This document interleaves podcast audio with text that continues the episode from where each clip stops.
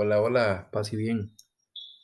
Hoy quiero hablar de forma breve, más bien es un podcast corto, acerca de la importancia de la filosofía en la actualidad. Las personas, o por decirlo de alguna manera para no generalizar, muchas personas en la sociedad de hoy no le dan la suficiente importancia al simple hecho de tener una capacidad racional y de análisis en lo cotidiano.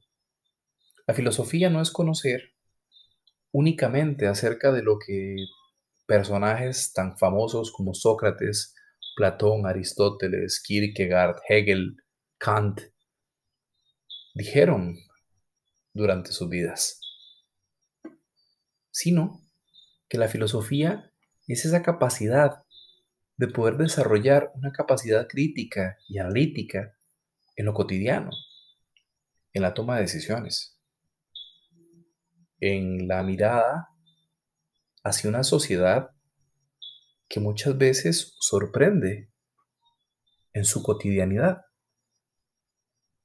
Un filósofo hoy tiene que ser capaz de abrir sus ojos ante esos pequeños detalles que pasan inadvertidos para los demás. ¿En qué se gasta el tiempo? ¿En qué se invierte el tiempo? ¿Qué se hace? ¿Qué se piensa? ¿Qué se dice? ¿En qué se trabaja? ¿Cómo se trabaja?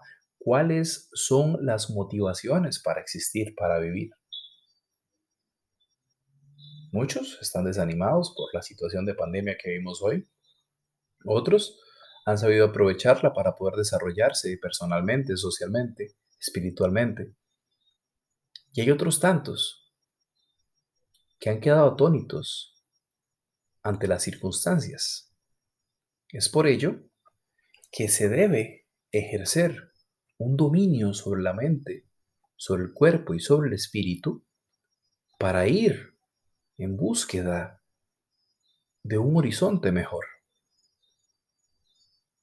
Ahora bien, para poder hacer esto se requiere de esfuerzo, dedicación y constancia en el desarrollo de habilidades y de virtudes.